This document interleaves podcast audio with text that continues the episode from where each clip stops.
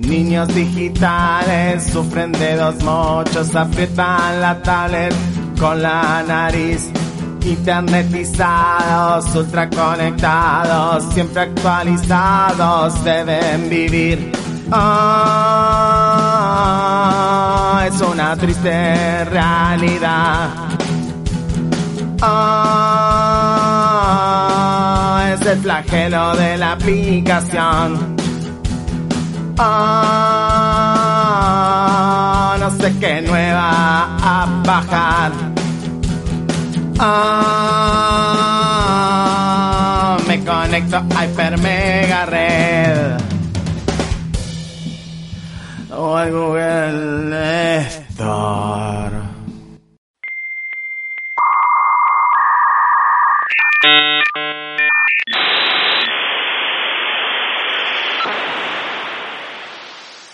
Nos conectamos y empezamos un nuevo Hiper Mega Red como hacemos cada semana. Este programa, también segmento radial y también podcast llamado Hiper Mega Red. Mi nombre es Gabo Lev y estoy junto a Iván Reiner, licenciado en comunicación visual y diseñador gráfico. Estoy es una manera de decir, pero estamos conectados, ¿no, Iva? ¿Estás ahí del otro lado? Estamos conectados, por supuesto, Gabo, acá estoy. ¿Cómo estás vos? Bien, bien, muy bien. Contento de arrancar un nuevo Hiper Mega Red como cada semana. Desde ya, obviamente, invitamos a escuchar estos programas en Spotify, buscando Hiper Mega Red todo junto en otras eh, plataformas de podcast también. Y los viernes a las 23 horas por Radio UNR. ¿Qué tenemos hoy, Iva? Esta semana quería arrancar con algunas presentaciones y eh, lo primero, más que un evento de presentación, fue directamente un lanzamiento de eh, probablemente el teléfono más postergado del año, que es el Google Pixel 4a. Para poner un poco en contexto, Google suele lanzar dos líneas al año. Una, la más fuerte en el momento septiembre-octubre, que es siempre un momento fuerte en, en el calendario de presentaciones. Y una versión más reducida de bajo costo en mayo del año siguiente, ¿no? Siempre que sale en mayo es la versión reducida del que salió en octubre del año anterior. En este caso, tendríamos que haber visto la línea Google Pixel 4a en mayo de este año y bueno, se vio postergado varias veces justamente por toda la situación que nos aquejó como, como planeta Tierra eh, este año. Y finalmente apareció el Google Pixel 4a y fue solo uno, no dos, no hay Google Pixel 4a XL, es solo eh, 4a de un tamaño más bien chico para lo que son los estándares actuales y es un teléfono cuyo hardware y software está producido por Google, lo que vendría a ser el iPhone de Android, si alguien lo quiere poner en esos términos. Eh, la semana pasada habían lanzado una página con un pequeño juego en el que si uno ordenaba correctamente los colores del logo, eh, accedía como a una especie de, entre comillas, información confidencial en la que daba como fecha el 3 de agosto para la salida de, de este teléfono. ¿De qué se trata el Google Pixel 4a? Básicamente es la inversión del paradigma de la gama media. A ver. Cuando una marca lanza un dispositivo de gama media, llamamos gama media al segmento de los 400 dólares. Lo que trata de hacer es poner toda la, eh, todo el presupuesto en, en, en potencia, en fluidez y trata de generar un promedio en el resto de las funciones para que la suma sea un resultado más que usable y que dé la sensación de que funciona muy bien y muy rápido. Google hace algo distinto, porque sabe que su fuerte está en el procesamiento de imágenes. Entonces, lo que hace es apuesta todo a la cámara. Dice, eh, por este, este teléfono va a ser una, la mejor cámara y el resto. Entonces, si vos estás buscando un teléfono eh, en este segmento que hablábamos de 400 dólares y querés la mejor cámara del mercado, incluso una cámara mejor que teléfonos que cuestan el doble, es el teléfono para vos. A sabiendas que no vas a tener el teléfono ni más potente ni más rápido del mercado. Pero considerando los otros componentes, el resto de componentes, dejando de lado la cámara, ¿en su gama compite o no? Sí, sin duda. Claro. Sin duda. A ver, es un teléfono de 350 dólares. Por lo tanto, queda 50 dólares por debajo del iPhone SE y 50 dólares por debajo del OnePlus Nord, que son como los dos referentes del, de, de ese segmento Ah, de bien. mercado. O sea que logró también tener un costo bastante menor a sus competidores. Sí, ya de entrada le saca 50 dólares de ventaja. Claro. Además, si estás buscando la mejor cámara por la menor cantidad de plata posible, no solo que eh, es esta, sino que no hay discusión. Es esta por mucho y por muy lejos. Bien. Que es, don- es por donde gana, eh, donde gana la línea de teléfonos de Google. El interrogante que nos deja es saber si de acá a un mes, dos meses, vamos a ver un Google Pixel 5 porque es lo que tocaría siguiendo la regularidad del calendario. El Google Pixel 4 salió eh, más o menos septiembre-octubre del año pasado, por lo tanto la renovación anual caería dentro de más o menos un mes, como mucho dos meses. No tenemos información oficial al respecto. Por lo tanto, la novedad es, si querés la mejor cámara por la menor cantidad de plata posible, sabiendo que no vas a tener el mejor sonido, no vas a tener la mejor calidad de panel, no vas a tener una tasa de refresco alta, la batería más grande, la carga más rápida, pero las mejores fotos, sin ninguna duda.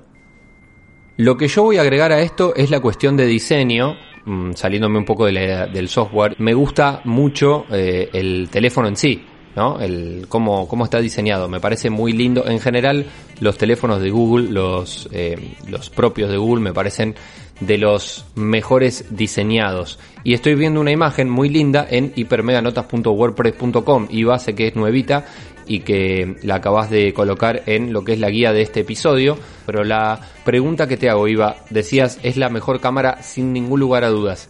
¿Me podés contar alguna característica de esta cámara?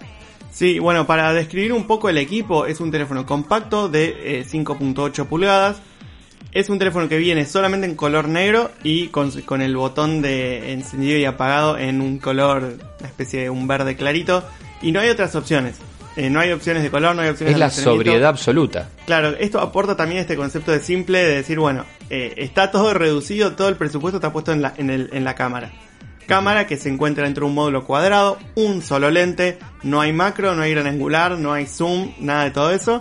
Y eh, básicamente la, la gran fortaleza que tiene es el algoritmo de postprocesado de las imágenes. No es que el hardware sea lo que destaca, sino lo que destaca es lo que hace el sistema operativo con la imagen una vez que la capturas.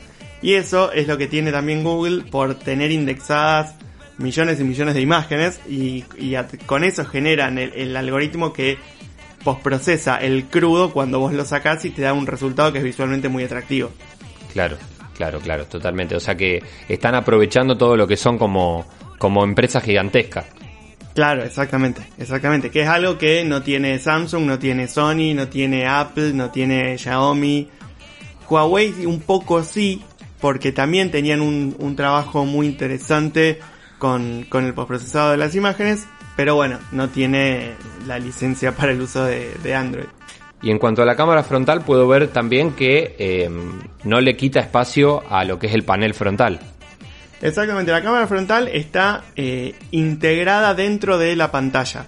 En, en la esquina superior izquierda se ve dentro, es como si estuviera puesta dentro de la pantalla y no tiene esta especie de notch de ceja que se hizo muy popular eh, en los últimos años. Bien, entonces el Google Pixel 4a está para que lo vean en hipermeganotas.wordpress.com y saquen sus propias conclusiones. Déjame decir, por último, eh, ya fue presentado, va a estar a la venta a partir del 22 de agosto.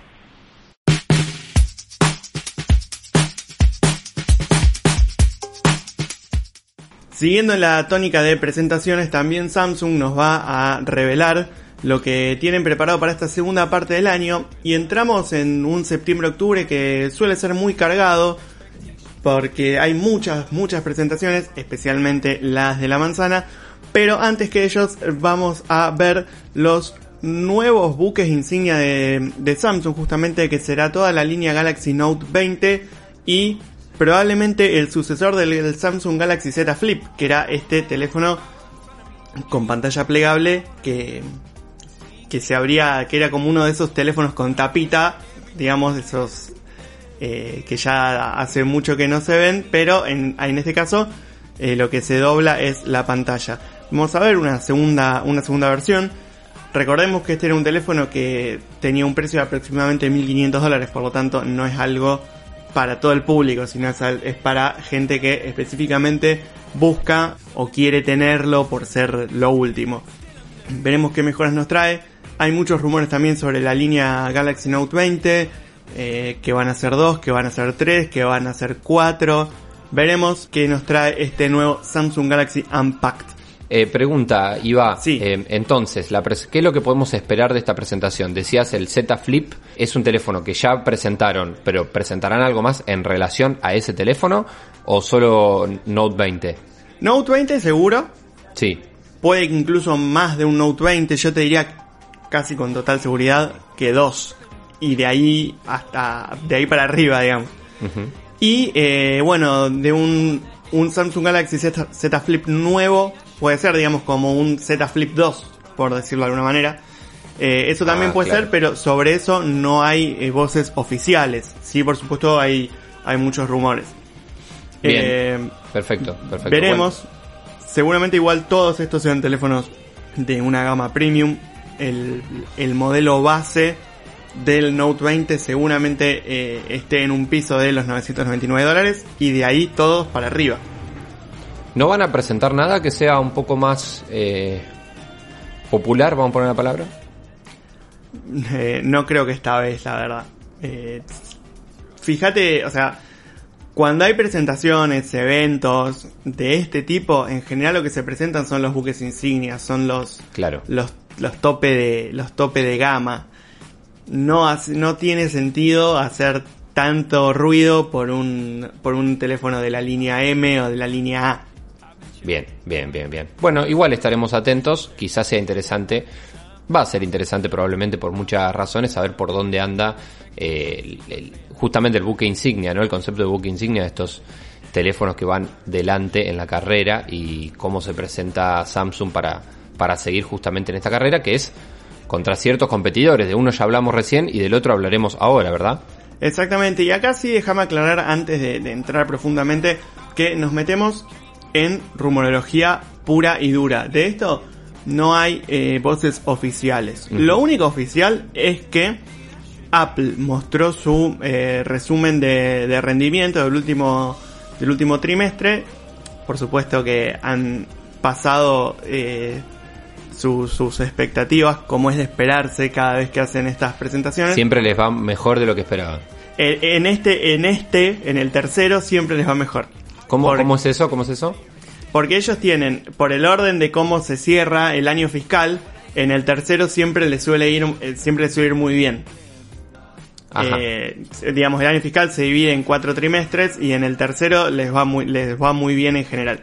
Bien. Lo que anunciaron también en esta, en esta misma vuelta es que, algo que era de alguna manera un secreto a voces, la producción de los nuevos iPhone está demorada por, bueno, todo el tema de, el- de COVID-19. A partir de acá todo lo que sigue es especulación. Son rumores, es gente que filtra información y por eso nosotros lo, los, les sugerimos que lo tomen con pinzas, aunque probablemente después se termine confirmando. Bien. Todos los años, eh, sobre septiembre, octubre, Apple tiene una presentación en la que la figura principal son los nuevos iPhone, en este caso serían los, toda la línea de iPhone 12, y puede que siempre aparezca algún nuevo iPad, un nuevo Apple Watch, y el lanzamiento al mercado suele ser inmediato o con una semana de diferencia, no, no hay tanto, una brecha de tanto tiempo entre que se presentan y que entran al, al mercado. No sería el caso este año, ya que se espera esta keynote, esta presentación, para el día 8 de septiembre. O sea que hasta ahí más o menos estamos en fecha, eh, más o menos la- las mismas eh, que se manejan para todos los años. Pero la diferencia viene a continuación. Se esperan presentaciones de un nuevo Apple Watch, el Series 6, para salir a la venta al mercado el día 18 de septiembre, es decir, 10 días después de esta presentación. Y un nuevo iPad, no un iPad Pro, sino el iPad a secas, el, el básico, por decirlo de alguna manera, y saldría a la venta el día 28 de septiembre. Sobre fin de mes, ya estamos a tres semanas después de la presentación. Pero las figuras, los que se llevan todos los flashes, es la línea iPhone 12, que aparentemente serían cuatro modelos, eh, no tres como fue el año pasado, sino se sumaría uno más. Y serían el iPhone 12, que vendría a ser el reemplazo del iPhone 11, digamos. Ya parece que la nomenclatura quedó un poco más estabilizada que lo que venía siendo en los últimos años. Bien, bien, bien. El iPhone 12 Pro, que vendría a ser el sucesor del iPhone 11 Pro. El iPhone 12 Max, que sería el nuevo, el que se agrega, que sería como un iPhone 12 pero más grande. Qué lástima. y- Tenía la ilusión de que el agregado fuera uno más básico, más barato. Bueno, pero ese más salió. alcanzable. Ese salió en abril, mayo de este año, que es el SE 2020. Ah, y es verdad. Sí, sí, sí. Bueno, está en el mercado. No dentro de la línea 12, entonces. No, es como una línea que va por otra, hace otro recorrido, digamos. Claro. Eh, Lo básico es, es, es un, son unos iPhone distintos. claro, es Bien, como si fueran componentes que les van sobrando y arman, de alguna manera. Claro, claro, perfecto. Y le ponen el logo por el que todos se vuelven loques, digamos. Bien, entonces dijimos 12, 12 Pro, 12 Max, que es el nuevo. Claro, y el último que, que, que cierra esta línea es el 12 Pro Max, que viene a ser la continuación del 11 Pro Max. Hasta acá, Ahora, había entonces un 11 Pro Max, pero no un 11 Max. claro, exactamente. Teníamos un modelo básico, por decirlo de alguna manera, y los dos modelos Pro. El, el común y el más grande. Y ahora el que se agrega es el modelo grande del común. Entendido, bien. Y eh, ahora viene la danza de las fechas. El iPhone 12 Pro y el iPhone 12 Pro Max saldrían a preventa el 16 de octubre. O sea, un mes y medio después de la presentación. Y se empezarían a repartir recién a partir del 23 de octubre. Mientras que los 12 y 12 Max eh, saldrían a preventa el día 2 de octubre y saldrían a reparto a partir del 9 de octubre. Es decir, esto es un poquito más cerca. Eh, se especula, digamos, la, la razón de que esto es más pronto es porque eh, al ser, al no ser pro y llevar componentes que son de menor complejidad pueden ensamblarse más rápido. Bien, es un poco confuso igual, ¿no? Eh, esto de decir, bueno, una fecha para cada dispositivo casi de una misma línea. ¿Es necesario tanto? Porque por un lado podemos decir septiembre parece ser que va a ser el, es el mes elegido para que sea el mes de la manzana, digamos, eh, con todas, con todos estos lanzamientos en septiembre.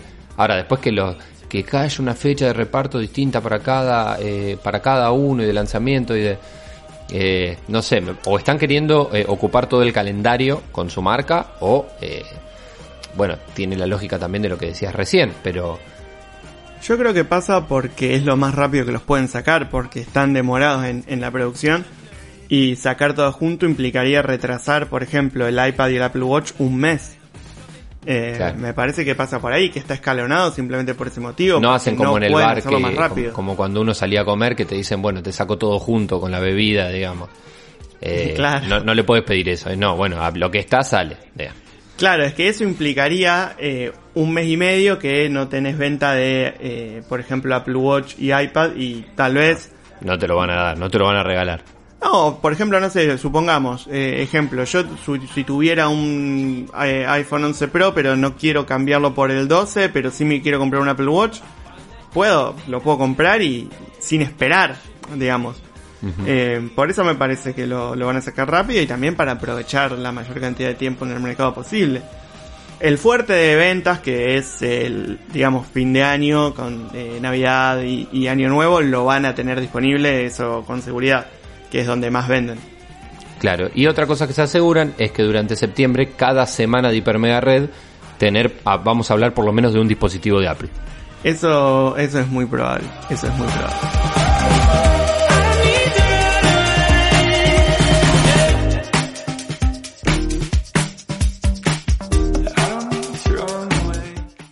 La semana pasada, cuatro de las empresas tecnológicas más grandes tuvieron que ir al Congreso de los Estados Unidos para enfrentar duras críticas, básicamente por abuso de su posición en el mercado. No fueron las mismas críticas las que enfrentaron cada una de estas empresas, pero el denominador común es justamente este, el, abuso de la posición en el mercado.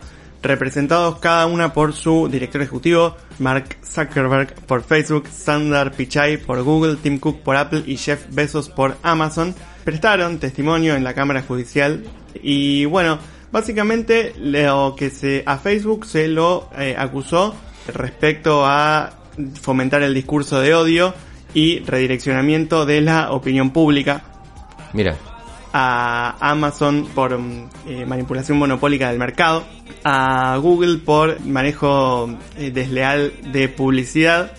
Estas son las acusaciones más graves. Al lado de Apple estuvo relacionado con la seguridad de sus dispositivos. Claro Y- que al lado de todo lo otro, sí, parece menos grave realmente. Sí. Eh, bueno, la realidad es que eh, fueron declaraciones. No, o sea, se lo llamó a, a dar testimonio. También Jeff Bezos, el de el CEO de Amazon, disparó un poco contra Facebook, ya que aprovechó. Ah, hubo un Eh, poco de... Claro, dijo que las redes sociales son una máquina de destrucción de matices y no creo que eso ayude a la democracia. Es lo que, Uf. lo que dijo. Pero bueno, vamos a ver cómo sigue. Recordemos que eh, Mark Zuckerberg ya había tenido que ir a declarar hace un, hace un tiempo. También, bueno, por todo, por todo el tema de, eh, de las elecciones, de las últimas elecciones. Sí, había, había, había habido una gran relación entre Facebook y el tema de la, eh, del, del cruzamiento de datos y de la venta de, de- de data de usuarios a empresas, a terceras empresas. Y no solo a empresas justamente, sino a eh, partidos políticos y esa cuestión. Cosa que se ve muy bien y aprovecho para recomendar el documental que está en Netflix llamado Nada es privado. eh, un documental del año pasado que habla de, esto justamente y donde se lo ve a Mark Zuckerberg declarando justamente. En este caso, esta semana, la semana que pasó, declararon de manera virtual, imagino. Sí, sí, por supuesto, usaron eh, el sistema de Cisco, que se llama WebEx. Bien, bien. Eh, bueno, sí, el fuertes- caso, el que vos nombras es sobre el caso de Cambridge Analytica. Cambridge Analytica, ahí está, sí, claro. Y su relación con Facebook. Exacto. Bien, perfecto. Eh, bueno, no se salvó nadie, ¿eh? Facebook, Google, Amazon y Apple, todas las grandes empresas a declarar, todas acusadas. Veremos cómo sigue esto, ¿no? Me imagino, como vos bien contás, hasta ahora solamente eh, primeras declaraciones y una cuestión de mostrar eh, públicamente eh, estas eh, acusaciones del Estado de Estados Unidos. Exactamente. Recordemos, en líneas generales, eh, la acusación es de abuso de posición en el mercado.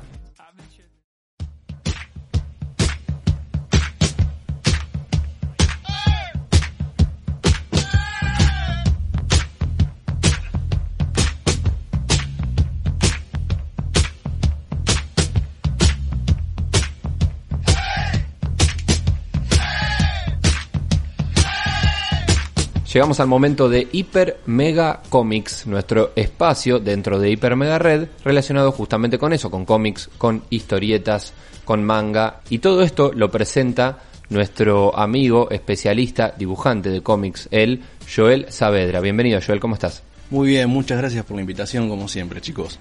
Nueva semana con vos, eh, así que estamos muy contentos de volver a, a comunicarnos. Tengo entendido que se viene algo importante incluso todo este mes, ¿no? Sí, tengo seleccionado este mes hacer un, un especial de todas entregas de historias de Batman. Ajá, Eh, en principio porque es uno de mis personajes preferidos y como para ir esperando el evento eh, de DC que tenemos a mediados de mes, que yo pongo todas mis fichas en que va a haber novedades acerca de todo lo que tiene que ver con el personaje, con las adaptaciones del personaje.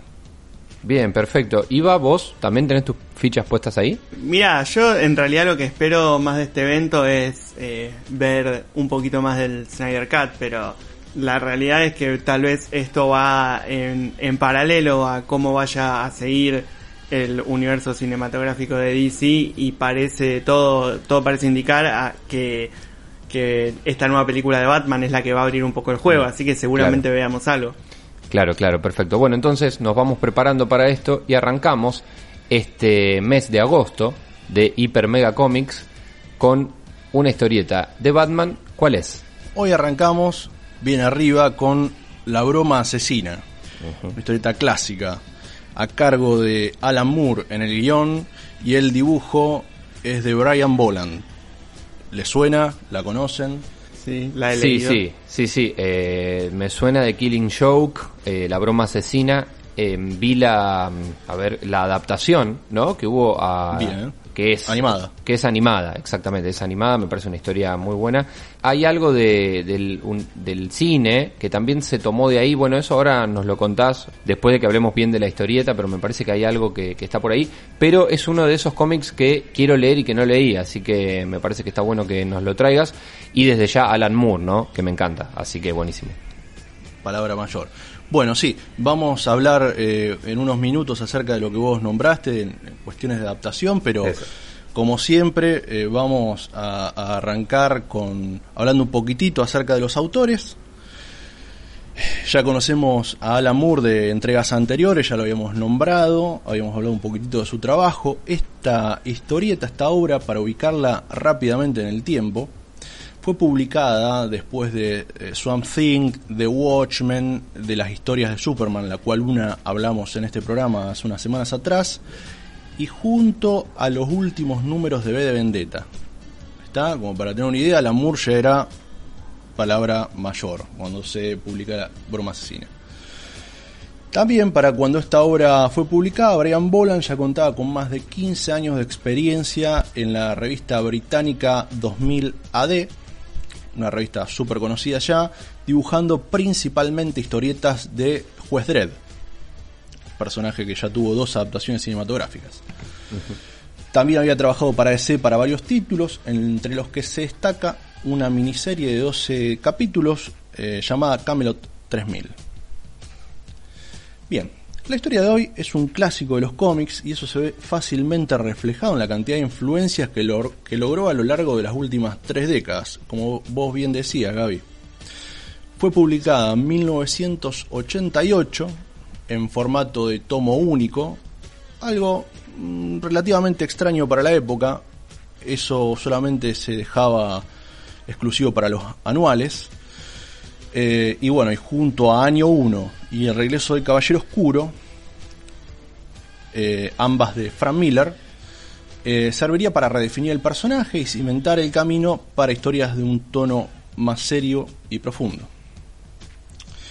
Bien, esta básicamente es la historia de origen del Joker, o al menos una de ellas, y una exploración del personaje.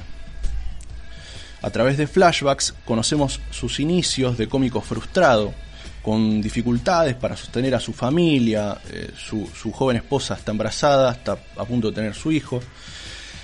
Él se ve tentado por plata fácil que le ofrece, eh, bueno, unos delincuentes eh, para hacer algunos trabajos poco honestos, pero aún así lo vemos con claros valores morales, que se ven contrastados con la violencia desmedida y muy gráfica que propina sobre Gotham y principalmente contra los amigos de Bruce una vez que escapa del asilo Arkham, tal como vemos al comienzo del cómic.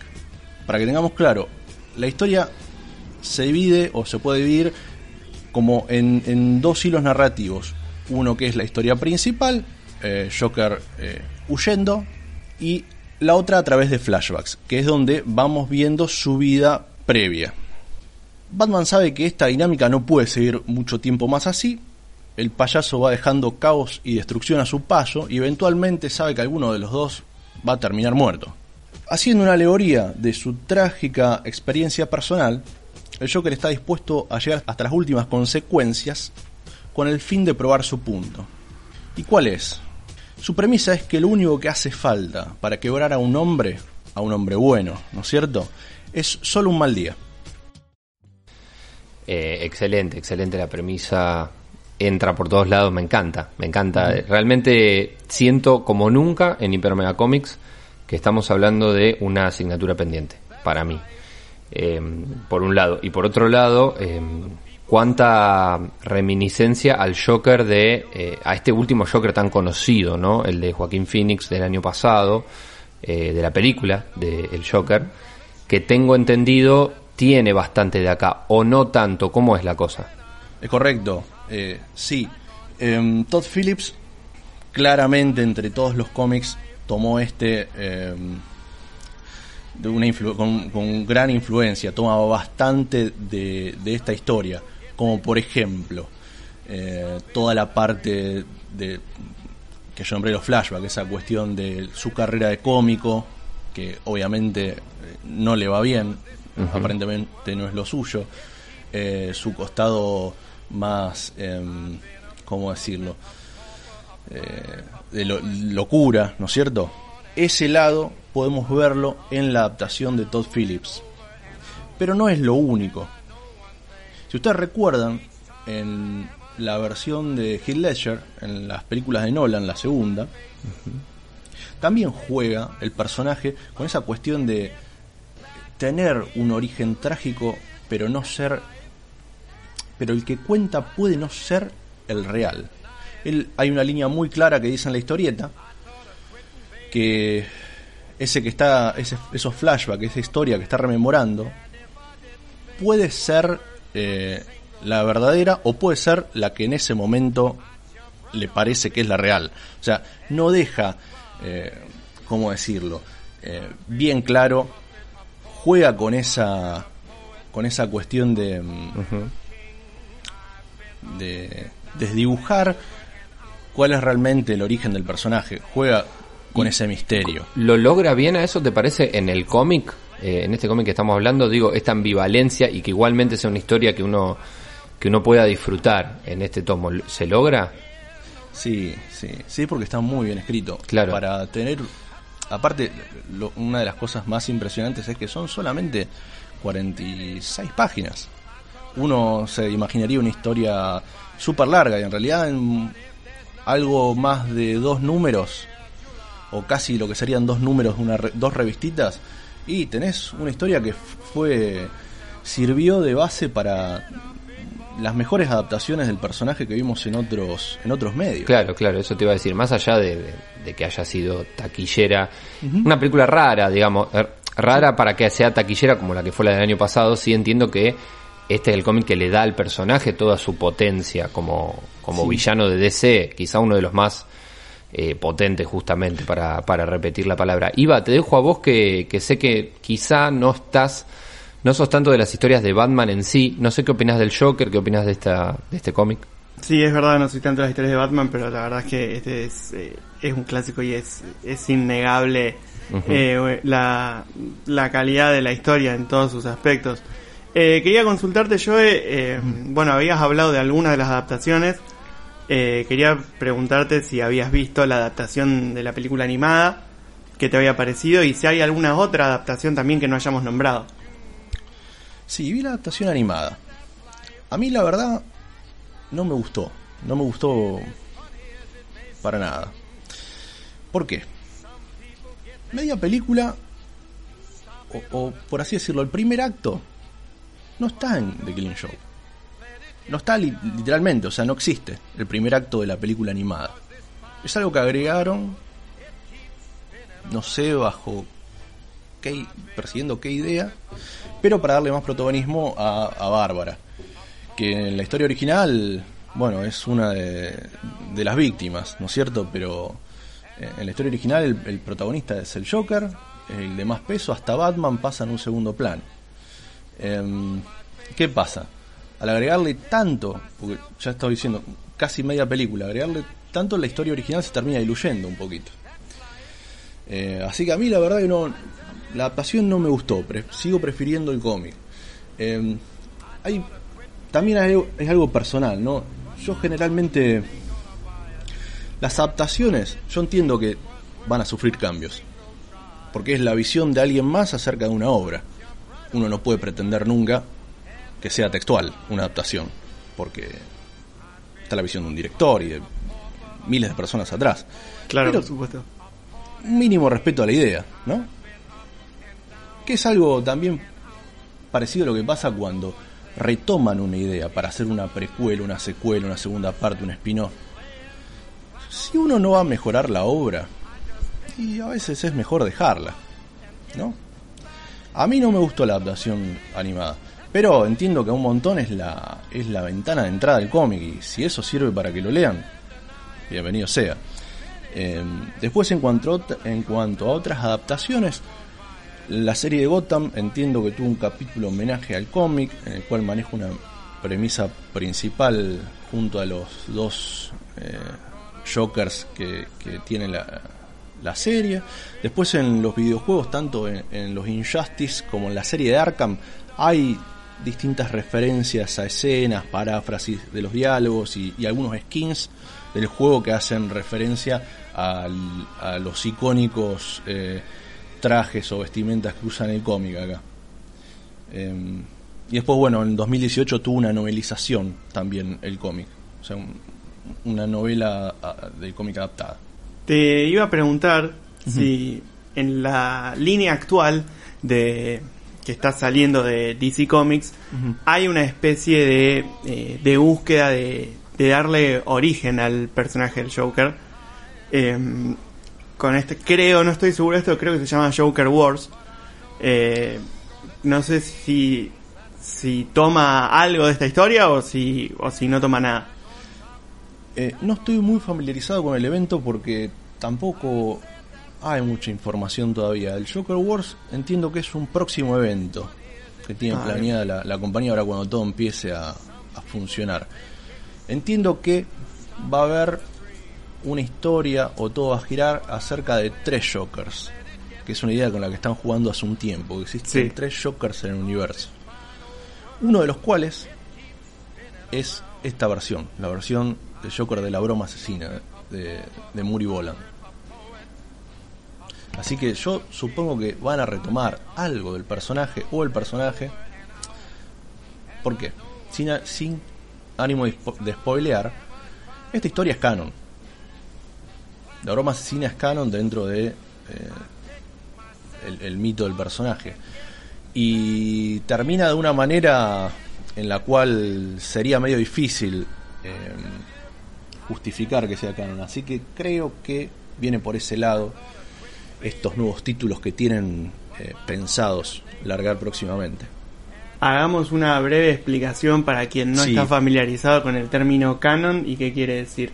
Que es estar dentro o estar fuera del canon. Estar dentro del canon significa que eh, pertenece a la historia, al, hilo temporal oficial del personaje. ¿Por qué? Porque después hay historietas que se escriben fuera de, esa línea temporal en la cual los personajes pueden sufrir cambios, eh, pueden, qué sé yo, tener otras dinámicas y puede tener un resultado totalmente distinto en el cual empieza y termina dentro de esa historia. Es como un universo alterno. Estar dentro del canon significa estar dentro del, entre comillas, universo principal. No sé si se- me expliqué bien. Sí, y esto se, es lo que por ahí repetimos mucho cuando uno dice respeta o no a la historia original que, eh, que es la de los cómics, digamos. Estamos hablando, ni hablar con Killing Joke, eh, podemos hacer un ejemplo de esto que decimos eh, en relación a eh, cuáles son, cuál es la historia de un personaje. Acá está clara la historia de Sí. del Joker o de este Joker, podemos decir. Sí.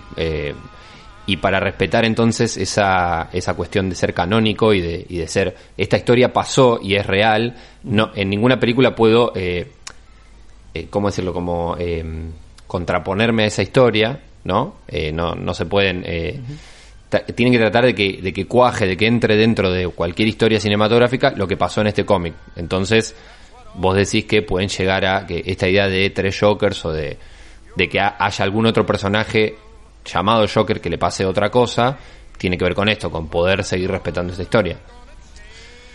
Sí, yo creo que tiene que ver con el- los planes que tienen generalmente las compañías que a cada cierto tipo de cierta cantidad de tiempo tienen que renovar el ciclo y tienen que hacer una especie de reboot y bueno, a veces genera inconsistencias, entonces a lo mejor este juego con tres personajes que llevan el mismo nombre tiene que ver un poco con la justificación de por qué existen al- a lo mejor algunas inconsistencias eh, o cómo todos pueden coexistir dentro de este canon que habíamos hablado. Em, Convengamos que para DC la existencia de mundos o universos alternativos es algo que es un recurso que usan bastante. Claro, sí, sí, por supuesto. Ambas compañías. Eh, e- es un recurso que a partir de los 80, podríamos decir, eh, empezaron a explotar y, y sirve, digamos. Funciona. Porque, ca- porque cada tanto tienen que hacer un reboot. Es, es imposible. sí. Claro, claro, e- es una forma de seguir manteniendo a los personajes y, y a Sí, todo porque este universo. generacionalmente hay nuevos lectores. Obvio, un lector claro. nuevo no puede volver 30 años atrás a leer las historietas mensuales para saber qué le pasa al personaje. Claro, porque Entonces, recordemos, por ejemplo, de Killing Joke, eh, ¿de qué año es? 1988. Es, fíjate, la- el tiempo que tiene, y me parece interesante esto, ¿no? Eh, el hecho de que se preocupen por que mantenga esa, eh, esa mm, relevancia dentro de todo lo que se quiera, todas las historias que se cuenten de DC, tienen que... eh, n- eh, no pueden contradecir esta historia que es del 88, me parece eso interesante, ¿no? Claro, claro, tienen como una hoja de ruta. Eh, cada, cada guionista nuevo que agarra cierto personaje, bueno, hay algunas cosas que tiene que respetar sí o sí. Eh, si vos vas a usar a, a- a Joker, bueno, tiene ciertas características, cierto origen. Y además es como que eh, a Joker... eh, ¿Qué personaje, no? O sea, pensemos esto también, eh, como para ir cerrando si quieren, pero... ¿Es el, el Guasón el mejor villano de DC? Eh, y pensémoslo teniendo en cuenta varias aristas, más allá de lo que a cada uno nos guste. Al menos es el más utilizado, me parece, o el más recordado, el más popular, el que también atraviesa fuera del fandom, digamos, y fuera de, de quienes estamos un poco más adentro, más afuera, eh, funciona, ¿no? Desde mi punto de vista, sí. Sí, fíjate. Sí, que- es uno de los más icónicos, seguro. Sin duda, es, es muy icónico, o sea, así como lo es. Que yo, podemos decir, eh, está al nivel de, de, de los de los héroes, digamos, y, y- Claro. y que un villano esté a ese nivel no es poco. Porque es un villano hecho y derecho, ¿eh? Sí, sí, sí, totalmente de acuerdo. Bien, entonces si querés leer una historia sobre el villano más icónico de las historietas, diría yo, y en esto voy a decir que también es más icónico que cualquier villano de la otra compañía, seguro, eh, hay que leer The Killing Joke. Bien, si te parece, les digo rápidamente cómo se puede conseguir. Sí, Dale. por favor.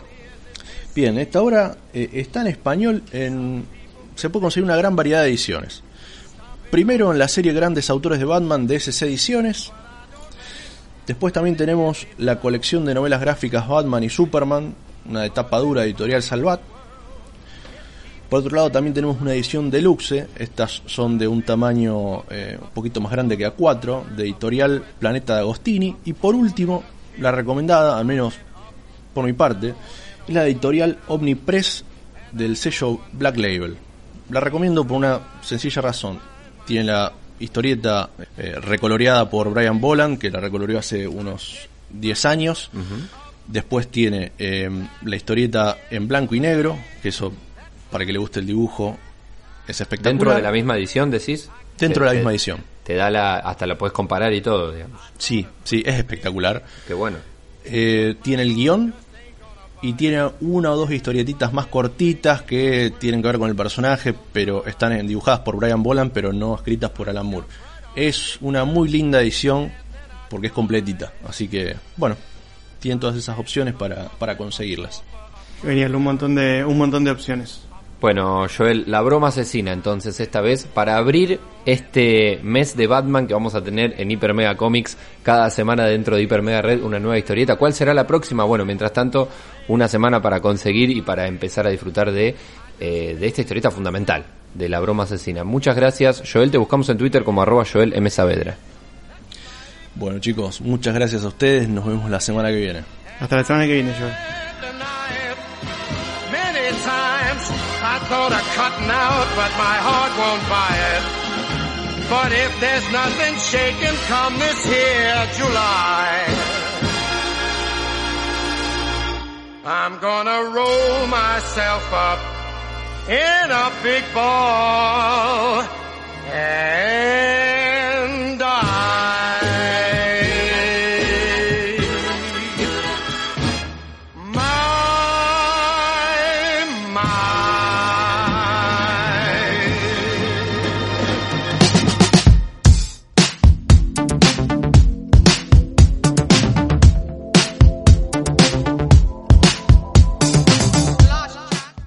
La semana pasada se hicieron públicos eh, muchísimos datos sobre juegos de Nintendo de la década de los 80-90. Además de la información sobre juegos, también mucha información personal de los empleados de esa época, eh, información personal del estilo de números de teléfono, direcciones, eh, el contenido de correos electrónicos que han intercambiado. Esto por ahí tiene un lado desde el- la arista de la arqueología gamer, nos puede parecer eh, simpático, interesante, eh, pero la verdad es que es algo basta- que es bastante grave porque viola la privacidad de justamente toda la gente que trabajó para Nintendo y repito, no solo por los datos personales, sino por el contenido de los correos electrónicos, eh, sobre el desarrollo de juegos, sobre cuestiones personales. Eh, así que por ahí lo, eh, la noticia termine teniendo un tinte simpático e interesante por cómo se va a desenvolver, pero no quiero dejar de, de, darle la gravedad que en mi opinión esto, reviste. Tengamos en cuenta, Iba, que eh, estamos hablando, sí, por supuesto, estoy de acuerdo con vos, de un gigante como Nintendo, un gigante total, del cual siempre obligatoriamente tenemos que hablar cada hiper mega red por alguna u otra cuestión dentro del desarrollo de, juegos. eh, pero también entiendo que quien trabaje en una empresa tan gigante siempre está trabajando dentro de un acuerdo de confidencialidad. Y hay trabajadores ahí dentro. Bueno, estamos eh, ante una violación de... No una violación del acuerdo, justamente, sino que, bueno, eh, seguramente muchas cuestiones confidenciales salieron a la luz. Sí, incluso este es un es robo de información, no es que Nintendo decidió publicarlo, es robo de información y es un delito. Claro, claro. Eh, no hay que no hay que perder eso de vista. El lado agradable tal vez o más curioso de esta noticia es todo lo que todo lo que conocimos que quedó descartado de los juegos. Claro, porque Eh, empezaron a aparecer imágenes, renders, ahora me contás bien, pero eh, empezó a aparecer esa parte, como, ah, mirá, eh, algún proyecto de algún juego que tuvieron, algo, y estamos hablando de los juegos retro o de esa, ese momento que tanto nos, nos gusta, ¿no? Claro, juegos que al día de hoy le decimos retro, pero en Claro. el momento eran los sí. juegos que, se- que estaban dentro de la planificación de, de Nintendo. Eh, lo primero que me gustaría comentar es eh, un, un Zelda 3 que, Wow. que no vio la luz. Que no vio la luz. Vendría después de, de, digamos, del Zelda 2 para eh, Nintendo. Nunca salió. Eh, hay algunos eh, sprites que son como el, el asset, el recurso gráfico de un personaje, de un mapa, de una, de una edificación. Eso se llama sprite, como la, como la gaseosa. Y bueno, veíamos algunos personajes para el Zelda 3, que bueno, un juego que nunca, nunca vio la luz. Después vimos también algunos diseños de Pokémon que quedaron descartados, evoluciones que, que, se modificaron o que no fueron. También muy interesante para lo que sería Pokémon Red, Blue y Yellow. Digamos, para todo, para todo ese momento de Pokémon. Interesantísimo porque además eso fue lo que forjó lo que después fue la serie, digamos. Además de la, del, del videojuego, la serie que conocemos, que conocimos, los dibujos. O sea, podría haber cambiado la historia de alguna manera de lo que conocimos después. Sí, tal cual. Podríamos haber visto tal vez un Pikachu con otro diseño o algo por el estilo. Y lo, lo que también lo que también vimos, bueno, un Mario para PC que, que nunca salió. Una, un Link con una espada ensangrentada. O sea, para el que está habituado con los juegos de Zelda, es raro ver sangre en los juegos de Zelda. Eh, se ve que algún costado más violento. También eh, un, un Mario anciano, un Yoshi más tipo dragón. O sea, son diseños que seguramente habrán quedado descartados, pero Claro. son muy, muy interesantes. Borradores increíbles, digamos, es como ver, ver esa parte, la cocina o el borrador o el o los guiones que no, que no pasaron de una película, es, es, es- realmente es importante. Sería un material muy lindo para hacer un, para ver un libro, por ejemplo, o algo, pero algo hecho por Nintendo, digamos, no Sí, sí. robado a Nintendo, pero Por supuesto, bueno, eh, en cuanto a esto, eh, Sí. Nintendo se, se expidió de, al- de- de alguna manera, lo está tratando de utilizar a su favor, imagino, como empresa, ¿hay algo, hay algo dicho o no, o todavía no? no, no, no, no, O sea, no hay que nada. Nintendo no, no, no recogió ese guante, digamos. No, no, para nada. Lo que más interesante me resulta de toda esta filtración tiene que ver con el Super Mario 64, un juego que sale en eh, junio del año 1996 en Japón. Reteneme la fecha, junio de 1996. Sí. Eh, bueno, hemos nombrado muchas veces este, este eh, juego de Mario porque fue el primer Mario 3D, porque marcó, marcó un momento en, en la historia de los juegos de Mario.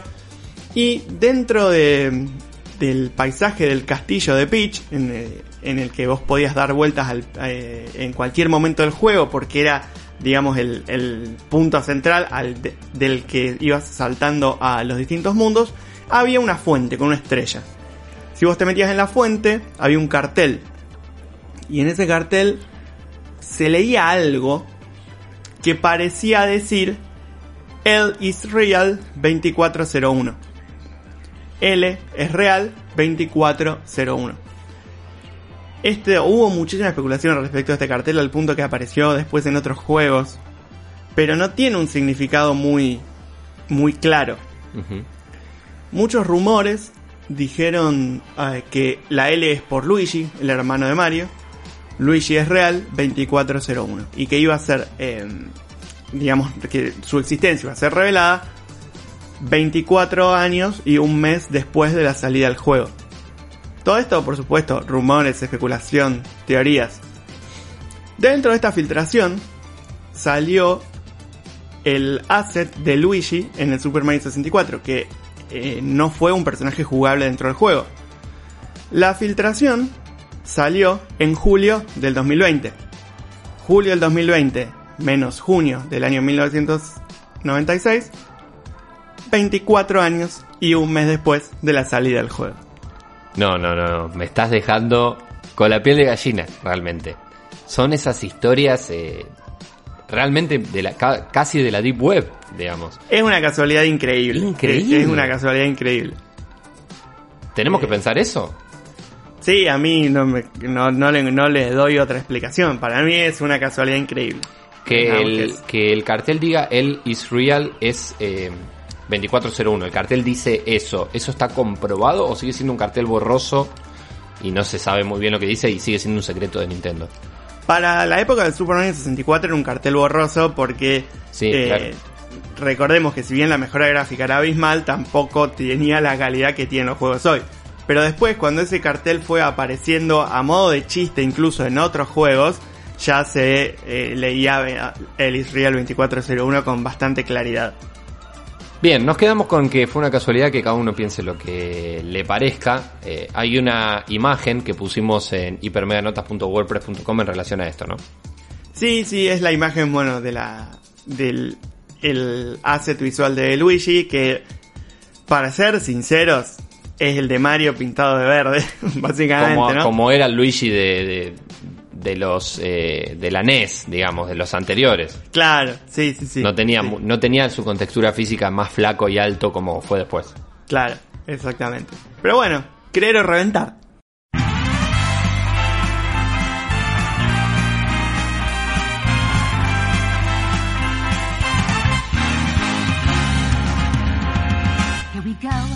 Llegamos a las recomendaciones videojueguiles de Hiper Mega Red. Así es, cada semana en cada Hiper Mega Red tenemos los juegos de la semana, los que te recomienda Iván Reiner que podés conseguir para jugar justamente durante toda la semana. Arranquemos, Iván.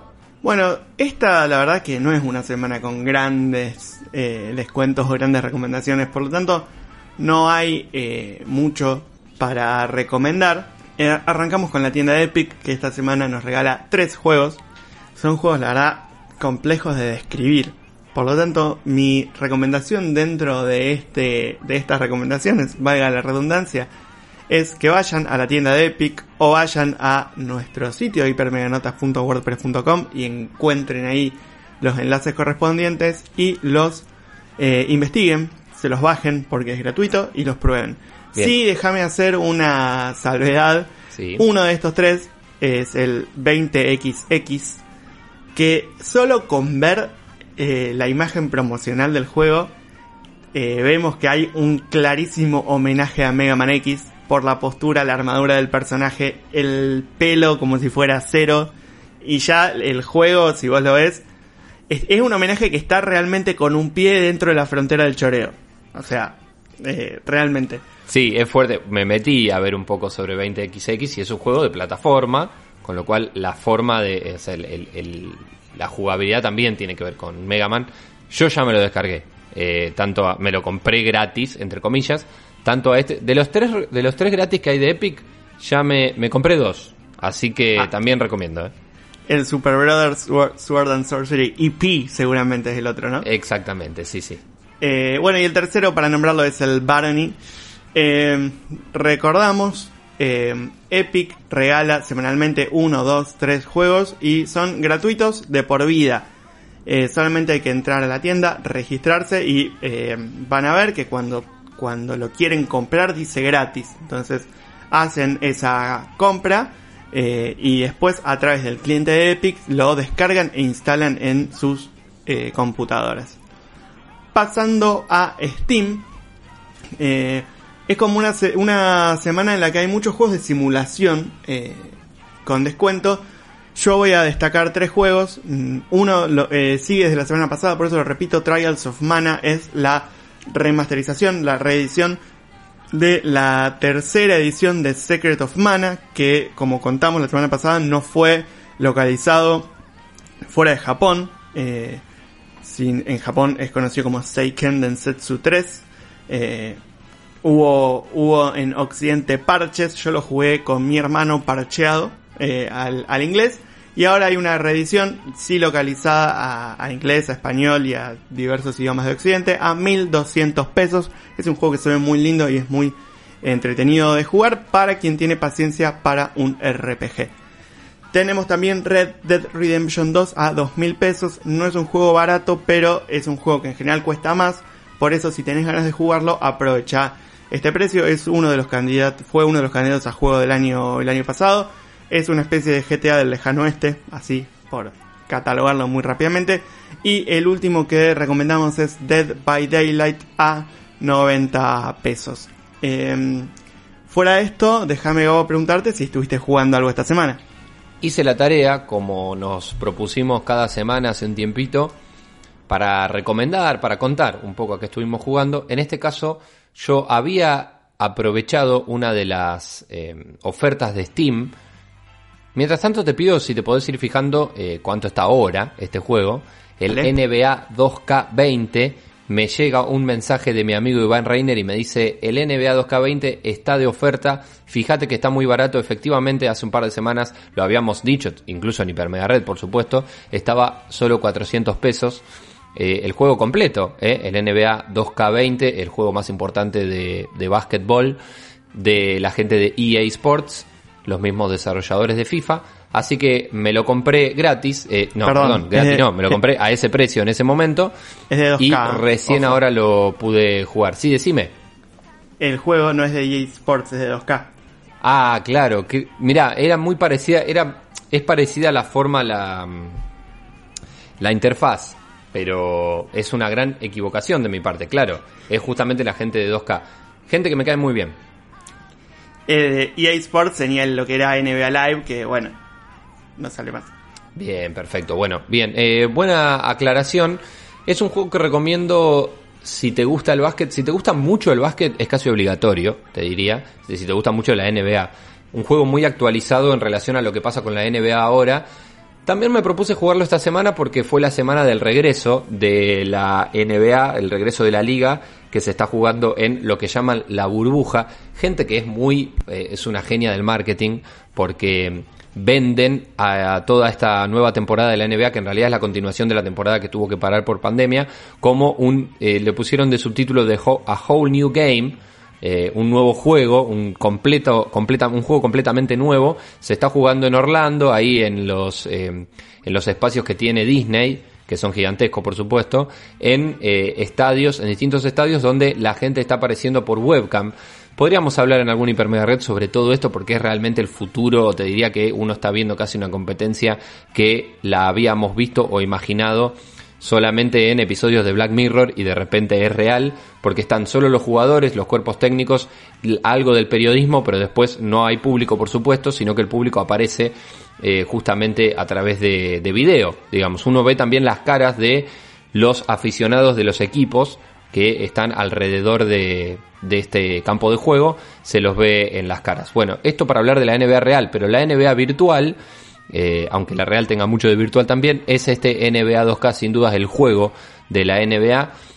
Hay varios modos de juego, estuve probando algunos, tanto eh, el juego rápido, digamos, el que tiene que ver con eh, utilizar un equipo y jugar un partido rápido contra otro. Estos partidos están actualizados en relación a los que se juegan cada fecha.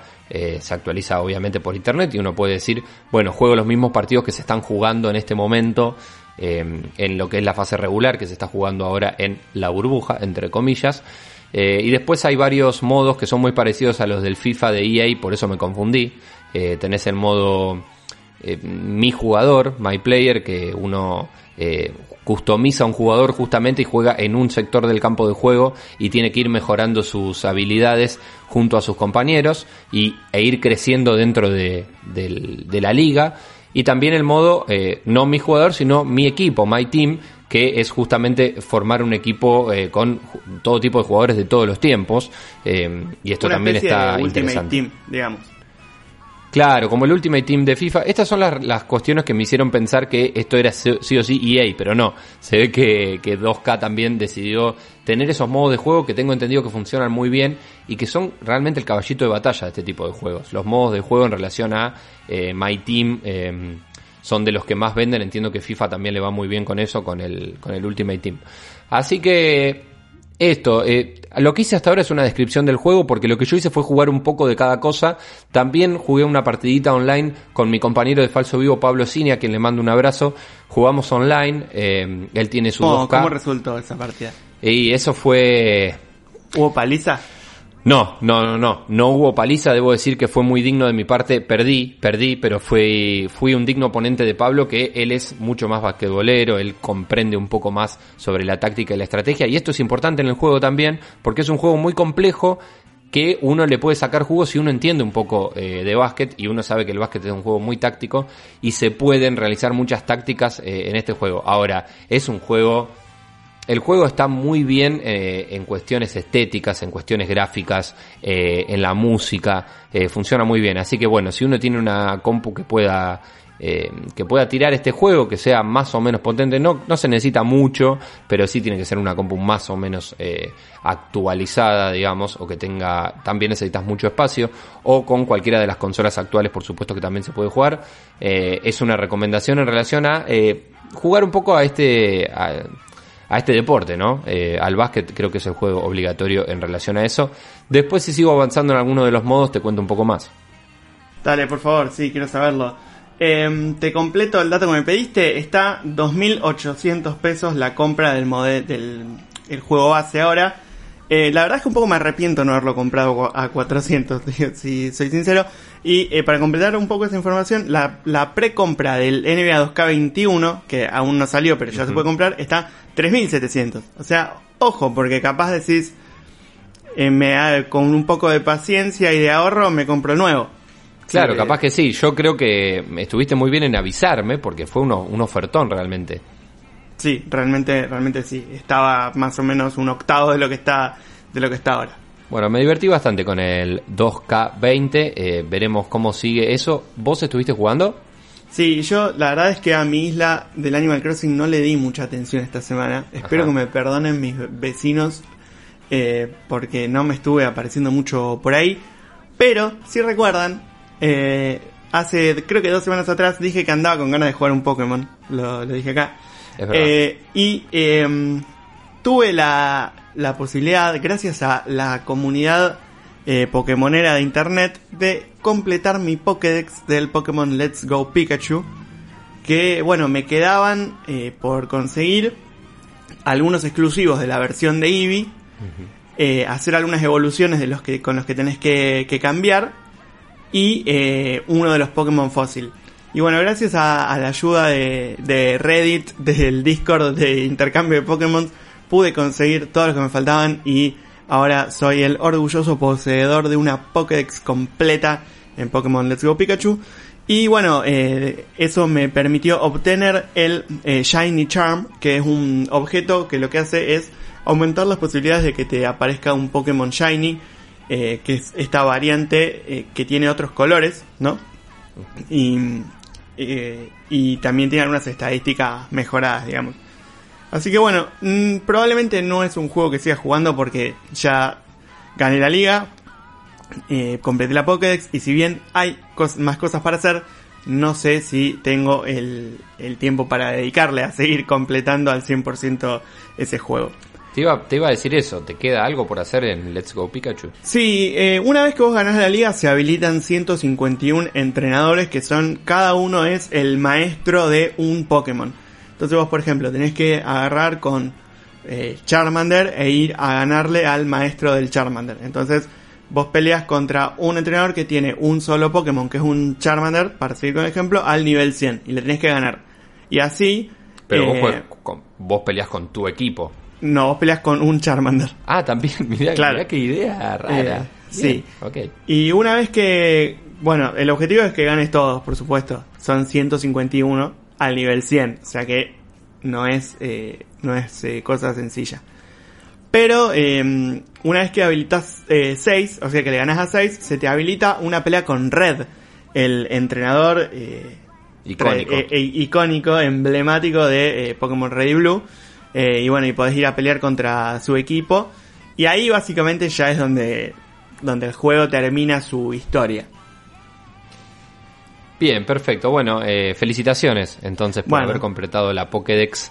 eh, y gracias a, eh, a Hyper Mega Red que nos pusimos esta tarea de jugar cada semana algún juego y recomendar algo. Así que bueno, gracias a eso Sí. también, ¿no? Exactamente, déjame también que te cuente que gracias al abono de Nintendo Switch Online, que cada tanto ponen un juego eh, para probar durante una semana, 10 días, está completo para probar el Pokémon Tournament DX, que es un juego de pelea con Pokémon. Es un juego que yo la verdad no había jugado nunca y tenía ganas de probar, así que aproveché que estaba, que estaba para descargar y lo estoy jugando un poquito, no mucho. Eh, hasta ahora la sensación que me dio es que es un poco fácil, básicamente. Pero bueno, eh, tal vez es porque no lo jugué mucho. Voy a ver si antes que se termine la prueba logro ascender en alguna liga o ganar algo, a ver si se pone un poco más difícil. Pero visualmente está muy bueno, los diseños de los Pokémon así super 3D y de los ataques eh, están buenos porque cuando vos atacás, atacás con un ataque icónico de ese Pokémon. Por ejemplo, yo estoy jugando con Charizard. Y tenés, por ejemplo, lanzallamas, movimiento sísmico, todos los ataques tradicionales de él. Y eh, si bien hay 30 Pokémon para elegir, hay bastante variado de distintas generaciones. Así que eh, es eh, bastante entretenido. Bien, interesante. ¿Cómo se llama el juego? El juego se llama Pokémon Tournament DX, que es un juego para Wii U que después salió también en Switch. Bien, perfecto. Si seguís avanzando, entonces en este juego nos contás un poco más la semana que viene. Así haré. Perfecto, entonces cerramos este hiper mega red de esta semana con muchísima información. Un abrazo grande a Joel Saavedra, nuestro especialista en cómics, Joel M. Saavedra en Twitter. Iván, ¿cómo te encuentro en Twitter? Me puedes encontrar como arroba Iván Reiner y también como arroba la Switch de Iván. Ahí vas a ver videitos, imágenes de Animal Crossing, de algún que otro juego que ando jugando. Perfecto, mi nombre es Gabo Lev y esto fue Hiper Mega Red, programa que podés escuchar en las plataformas de podcast buscando justamente Hiper Mega Red todo junto o los viernes a las 23 por Radio UNR. Muchísimas gracias y hasta la semana que viene. Hasta la semana que viene. Déjame jugar con la bolita de tu mouse.